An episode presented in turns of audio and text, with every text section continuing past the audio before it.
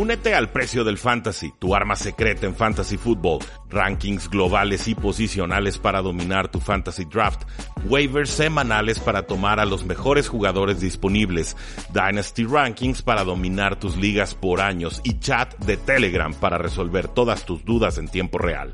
Visita stam.store diagonal precio NFL o da clic al link en este episodio para suscribirte.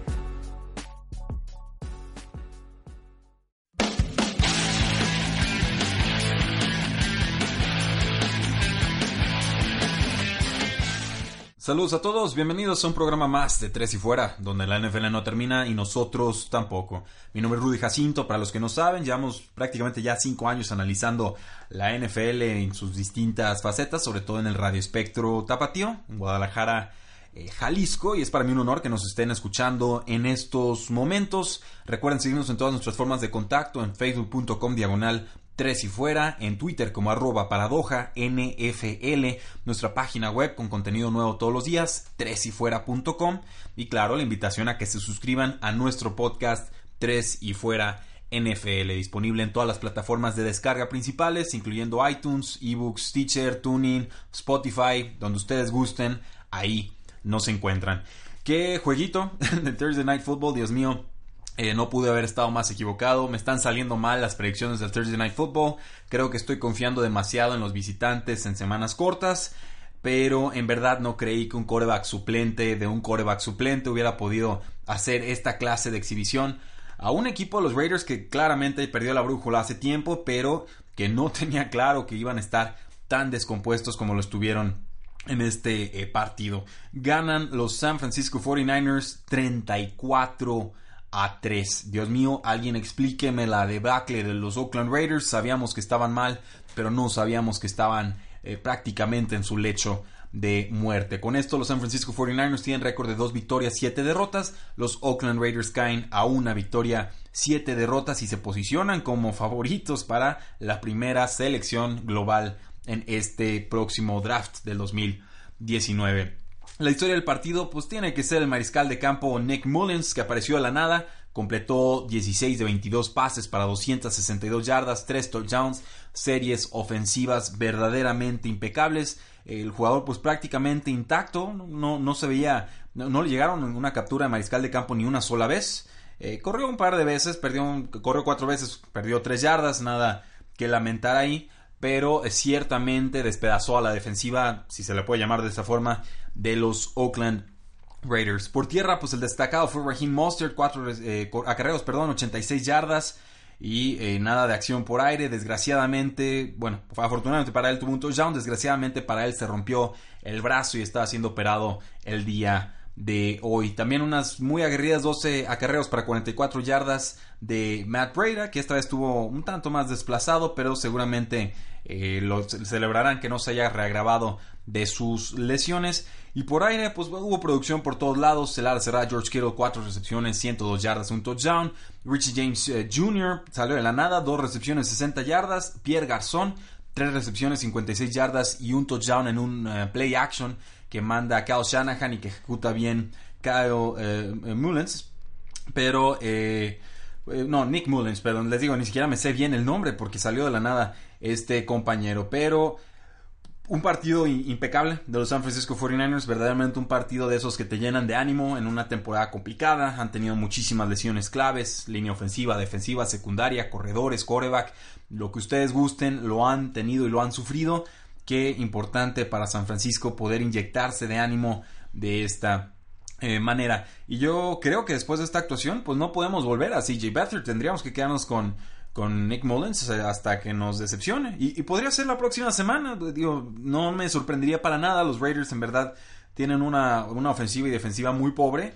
Y pues, habrán equipos más complicados que deban enfrentar a futuro. Pero creo que el derecho de jugar se lo ganó. Y creo que se le tendría que respetar hasta que el jugador cometa errores. una persona que no fue seleccionado en el draft del 2007, llevó, estuvo todo el año con San Francisco 2017 y ahora que le piden entrar en acción, lo hace y de qué eh, manera. Y como en toda gran historia hay un gran villano, pues los Oakland Raiders que metieron apenas tres puntos no tuvieron respuesta a lo que proponían los San Francisco 49ers desde temprano. Derek Carr pues sigue con un porcentaje de pases completados alto, pero sin amenazar en profundidad y esto pues hace que las defensivas se compriman, que se atrevan a atacar más pegados a la línea de golpeo y en general te dificulta tu rango o tus posibilidades de hacer daño a las eh, defensivas. Además, pues bueno, fue capturado siete veces.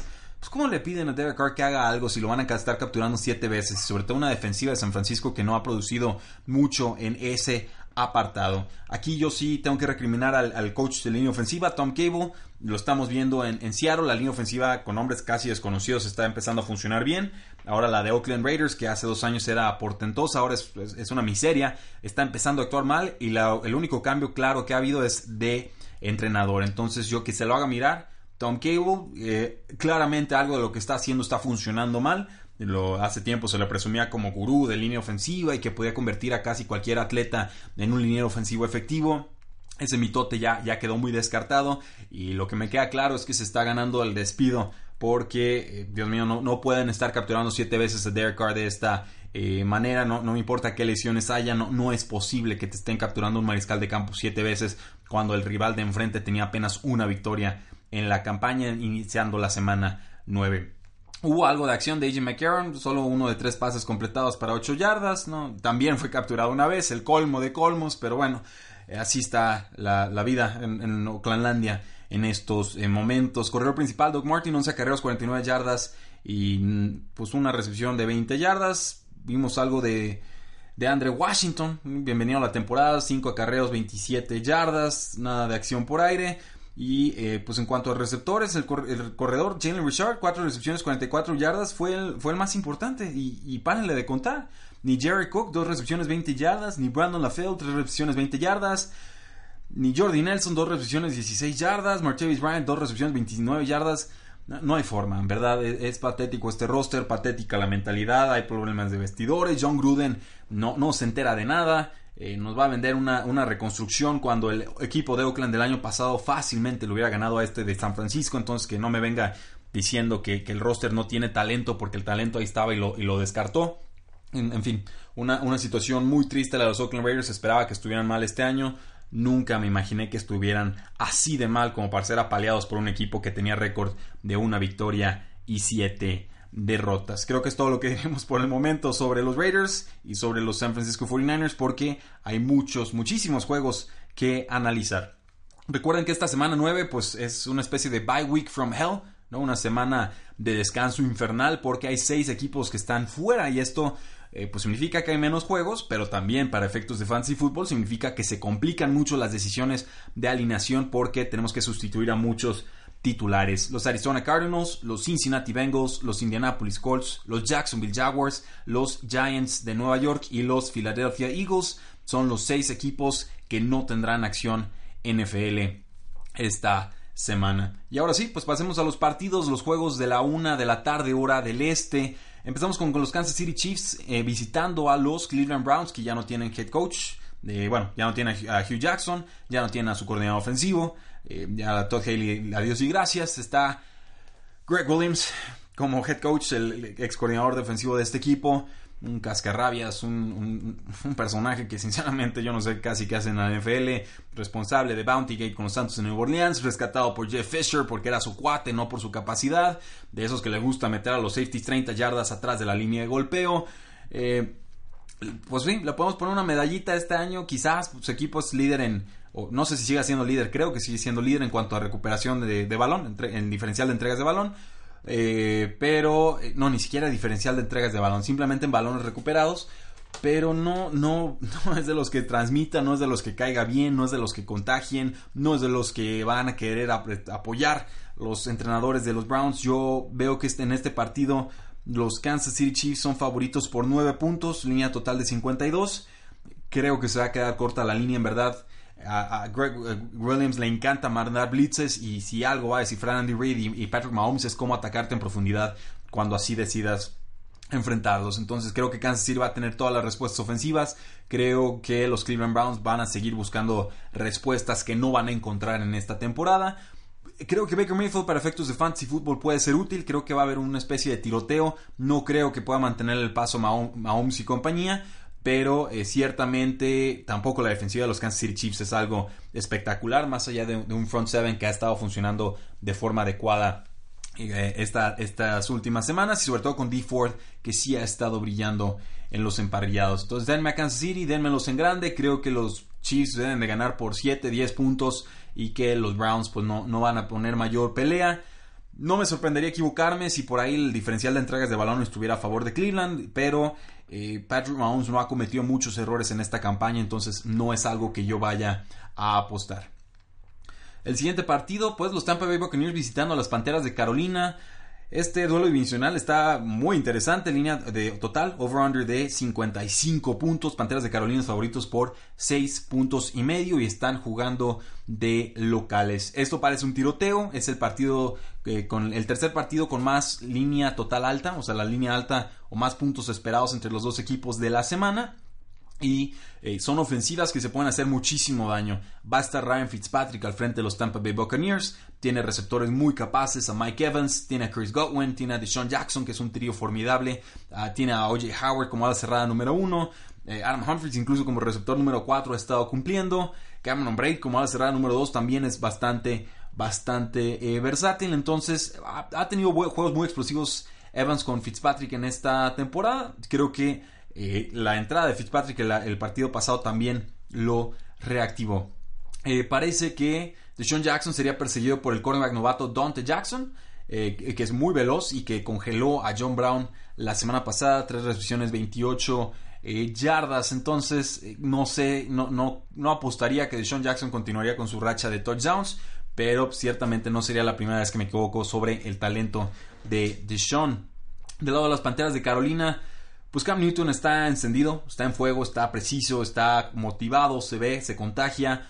Y hay muchas lesiones, muchísimas lesiones del lado de los Tampa Bay Buccaneers. El linebacker Juan Alexander, ligamento cruzado anterior. Vinnie Curry, el defensive end, lesión de rodilla. Gerald McCoy, el nose tackle, también una lesión de pie. No se sabe si alguno de ellos pueda regresar para esta semana. Son lesiones graves, entonces eh, fueron muy dañados por Joe Mixon el partido pasado, 138 yardas y 2 touchdowns. Christian McCaffrey debería de hacerle mucho daño a este equipo de los Tampa Bay eh, Buccaneers. Y en cuanto a receptores, pues sabemos Christian McCaffrey por aire importante, 52 targets. Devin Funches, 50 targets de la semana 1 a la 8. Torrey Smith, 27 targets. Creo que él volverá a estar fuera y entonces será DJ Moore con 24 targets en la campaña, quien levante la mano y probablemente tenga otro importante partidos. Opción de fantasy fútbol en una semana tan complicada como receptor número 3 u flex.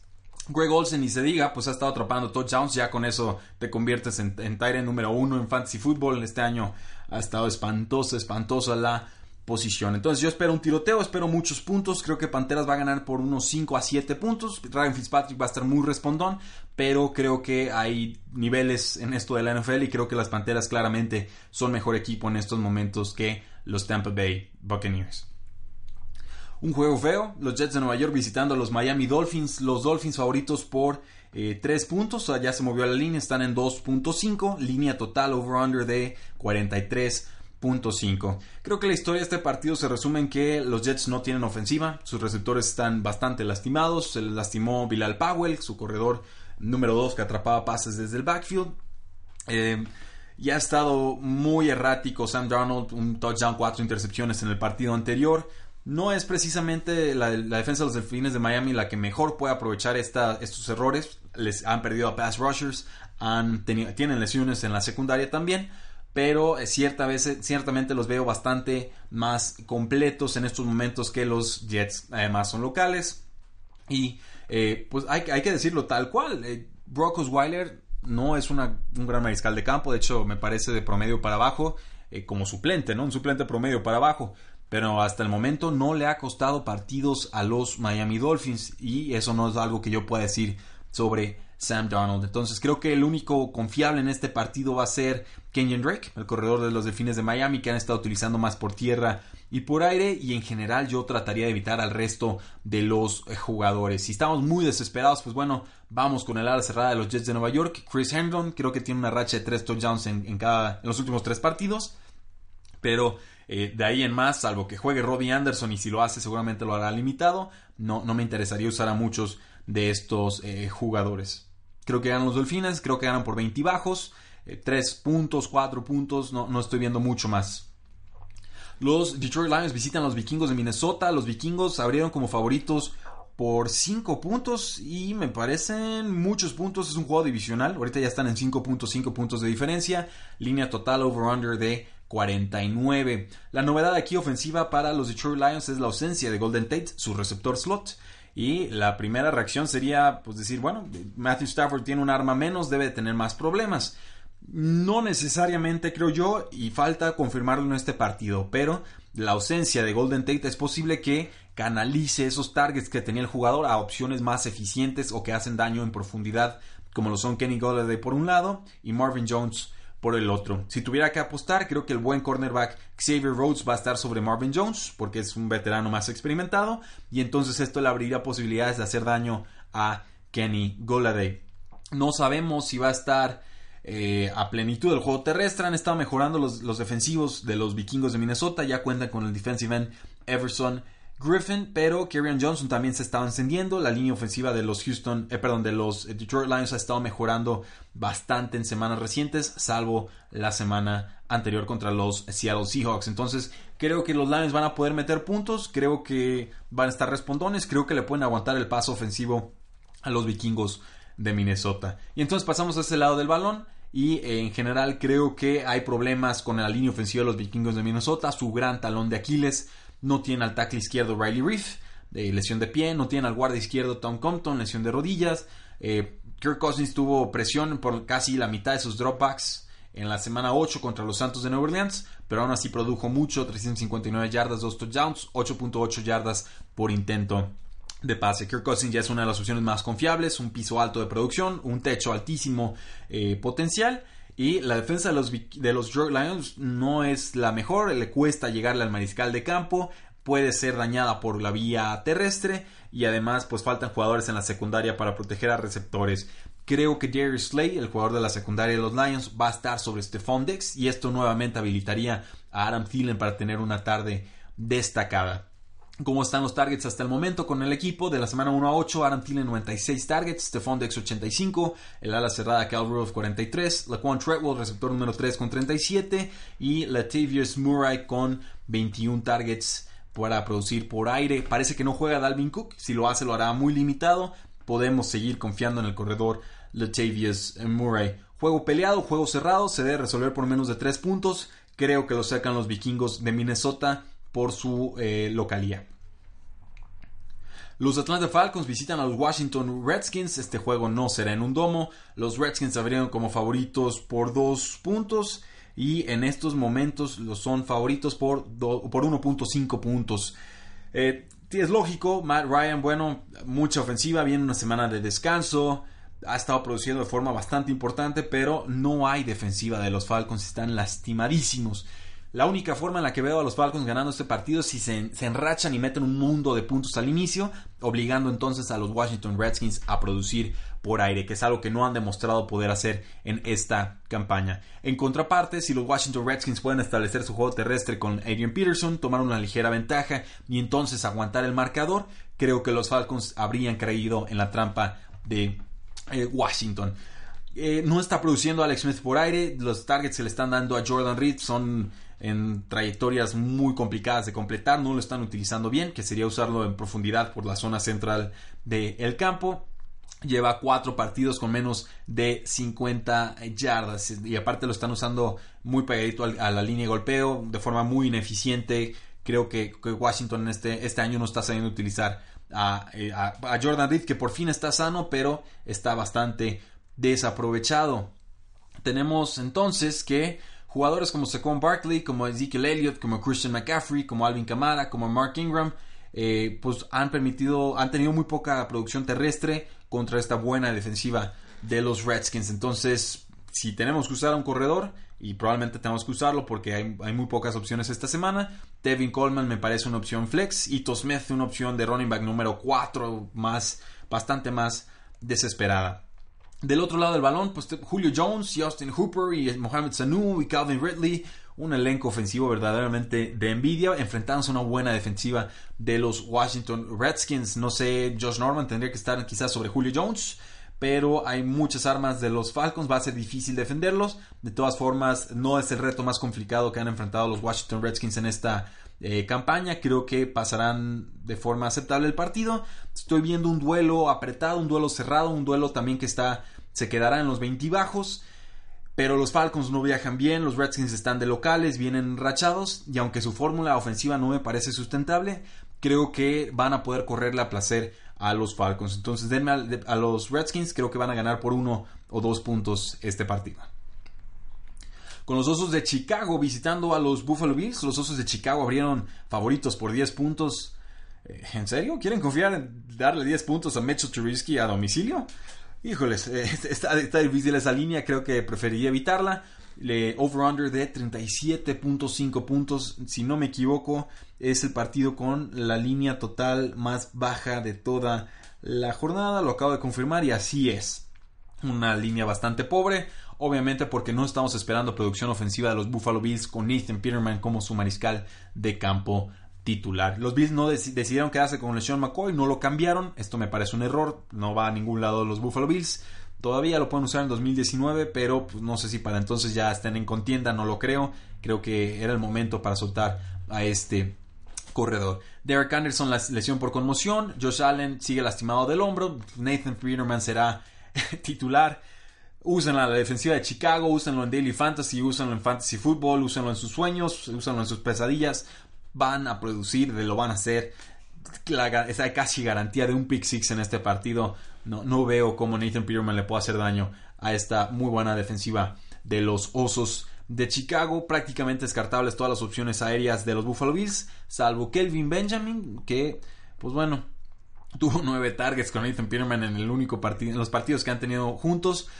Y quizás, así como la opción más desesperada, en el fondo del barril, y si no les funciona no me vengan a reclamar. Un buen jugador, Charles Clay, a la cerrada, Buffalo Bills. Es una semana muy complicada en Fantasy Football. Las alas cerradas no han estado produciendo. Quizás Charles Clay nos pueda ayudar en esta ocasión. Un jugador muy talentoso que a mí me gusta, pero que este año no lo han utilizado casi nada.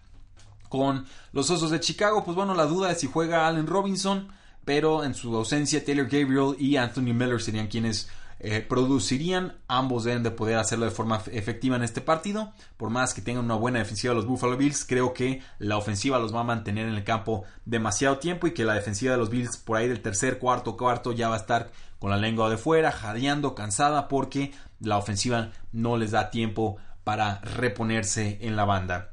En cuanto al juego terrestre, eh, pinta como un partido para Jordan Howard, un partido para quemar reloj eh, y, sobre todo para mantener la ventaja, cuidar el balón, no entregárselo a la ofensiva eh, rival. Y más allá de eso, pues solo destaco que fue Josh Bellamy y no Kevin White, quien apareció ante la ausencia de Allen Robinson. para los que no saben, Bellamy pues es un agente, fue un agente libre en, en draft, no fue seleccionado en el draft, pero que esté adelante de Kevin White, una ex selección número 7 global pues ya nos habla de que los Chicago Bears se están despidiendo de este jugador. Creo que ganan los Bears, creo que lo ganan por un touchdown. No espero muchos puntos, puedo ver una especie de 20-13, 27, 23, 20-0, no, sé, pero verdaderamente no, tampoco espero un tiroteo de los Osos de Chicago. No, la ofensiva funciona, es creativa, pero Mitchell Trubisky, más allá de que produzca con sus piernas, no ha demostrado ser un pasador muy eficiente.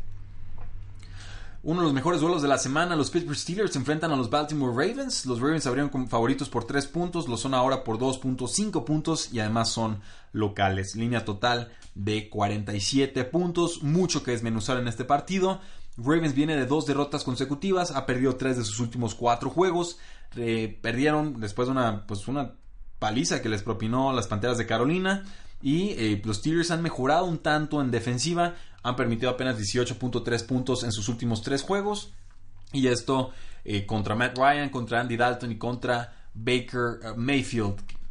Entonces, hay, mejoras. No sé si se vaya a traducir en este partido. Creo que los Baltimore Ravens le pueden hacer daño a los Steelers, sobre todo pasando el balón. Me preocupa que no van a estar los tackles de los Baltimore Ravens. Parece que van a estar fuera por lesión.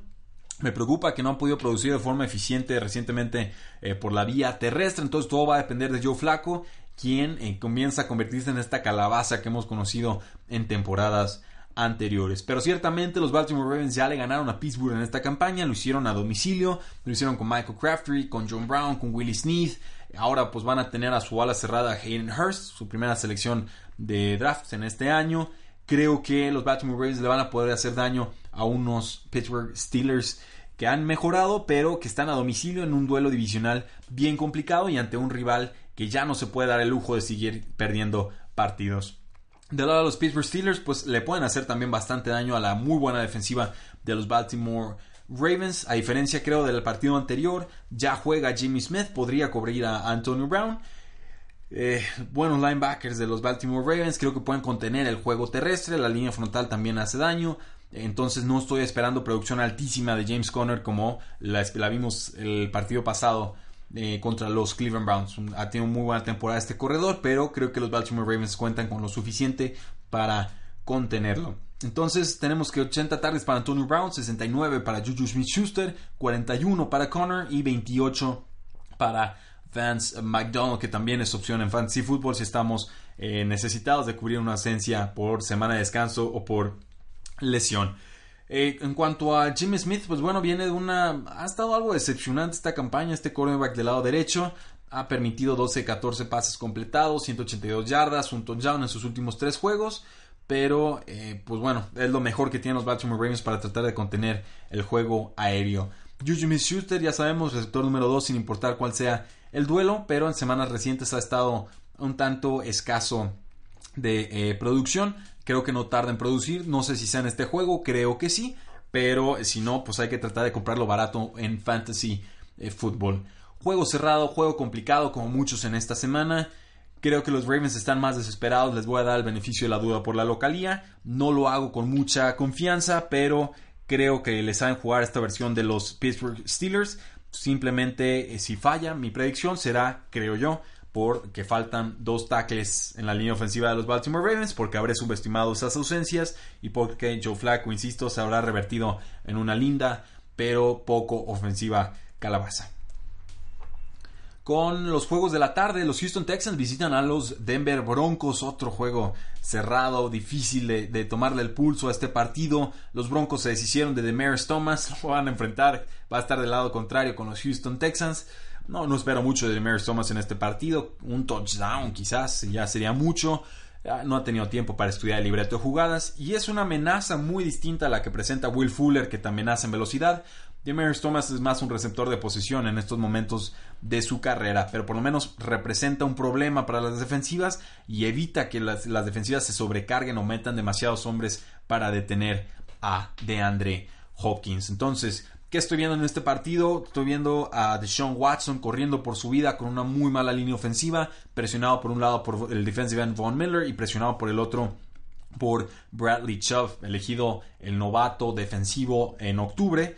Ha mejorado mucho. Creo que este, este jugador lo utilizaban demasiado de linebacker al inicio de campaña y que cuando decidieron usarlo más bien como liniero defensivo comenzó a rendir de forma mucho, mucho mejor. Entonces veo pocos puntos, veo juego trabado, veo que los goles de campo van a ser importantes y que no va a tener una tarde plácida de Sean Watson. Creo que Hopkins le van a poner obviamente gente extra que va a producir de todas formas pero va a ser bien importante para los Houston Texans establecer el juego terrestre en este partido. Denver ha cedido muchas yardas por tierra. Lamar Miller creo que va a ser la bujía que va a estar moviendo las cadenas en este encuentro. Entonces, ese juego terrestre contra la línea defensiva de los Broncos de Denver me parece uno de los emparejamientos claves en este duelo. Del otro lado del balón, pues Case Keenum sabemos que es un quarterback de capacidad limitadas, así lo ha sido en esta campaña.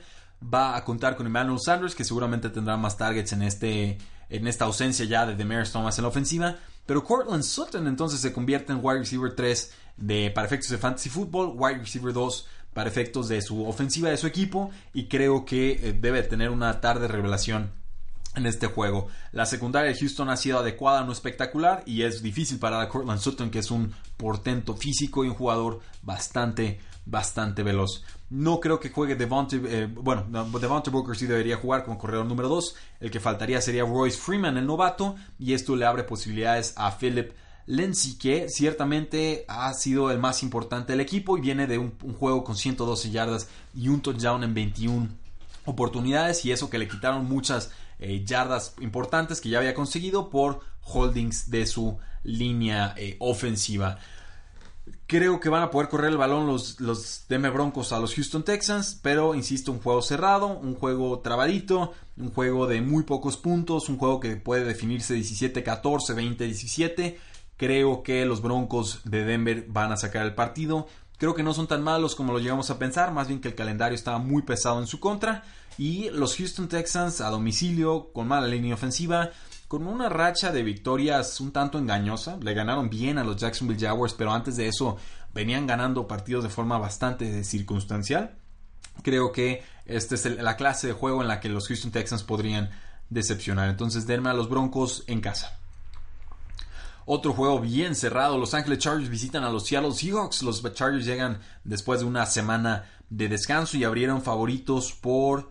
Eh, más bien, abrieron en desventaja los Chargers por dos puntos. Seahawks favoritos por esa misma diferencia. Russell Wilson ha estado pasando de forma muy eficiente, eh, no muchos pases, pero sí bastante play action, ya aprovechando el juego terrestre que han establecido con una línea ofensiva eh, adecuada, me parece, con un Chris Carson que está encendido, que es un running back número 2 eh, por las oportunidades que le presenta la ofensiva de Brian Schottenheimer, que lo saben, no es de mi predilección, pero la fórmula le está funcionando en estos momentos. ¿Cómo han estado los targets de Russell Wilson de la semana 4 a la 8? 19 targets para Doug Baldwin, 17 para Tyler Lockett, 13 para David Moore, que es una opción en fantasy football, wide receiver número 4, quizás opción flex, apostándole a un touchdown.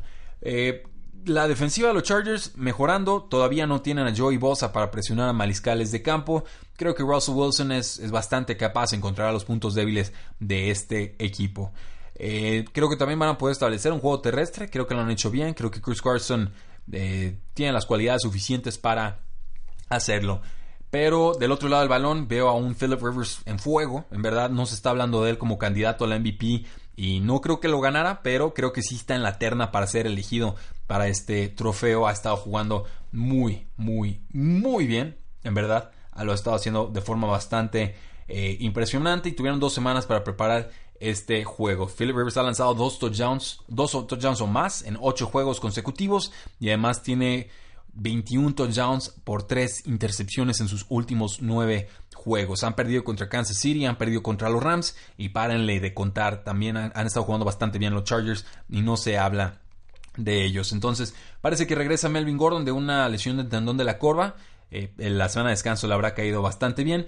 Seahawks ha detenido a los corredores eh, enemigos, 73 acarreos, 222 yardas, 4 touchdowns. Esto es un promedio de 3 yardas por acarreo bajísimo en sus últimos 4 encuentros. Pero Melvin Gordon ha superado las 100 yardas totales y ha tenido un touchdown en 11 juegos consecutivos, lo cual pues demuestra que más allá de la defensiva que tenga enfrente, es versátil y que estén a favor o en contra en el marcador, es capaz de producir. Austin Eckler pues ha tenido menos de 10 toques de balón en 3 de los últimos 4 juegos en los que ha estado Melvin Gordon. Eh, vamos, es una opción de flex de bajo calibre por el momento y creo que Melvin Gordon se mantiene como corredor número uno, no podemos dudar de él en estos momentos, sobre todo porque el equipo lo utiliza bastante en zona roja.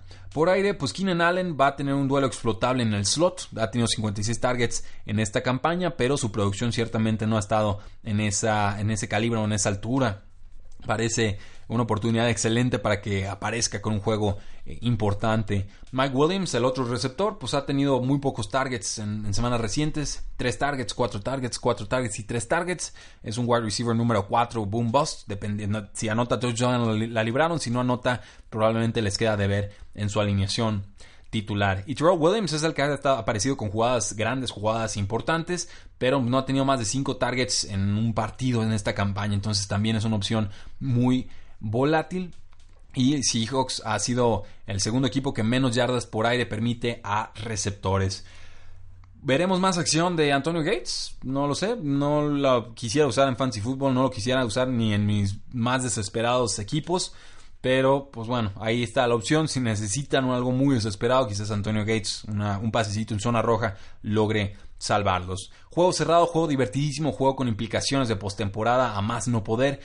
Día a los Chargers para ser importantes este año. Tengo que mantenerme fiel a esa idea. Creo que los Chargers ganan a domicilio. No me sorprendería estar equivocado.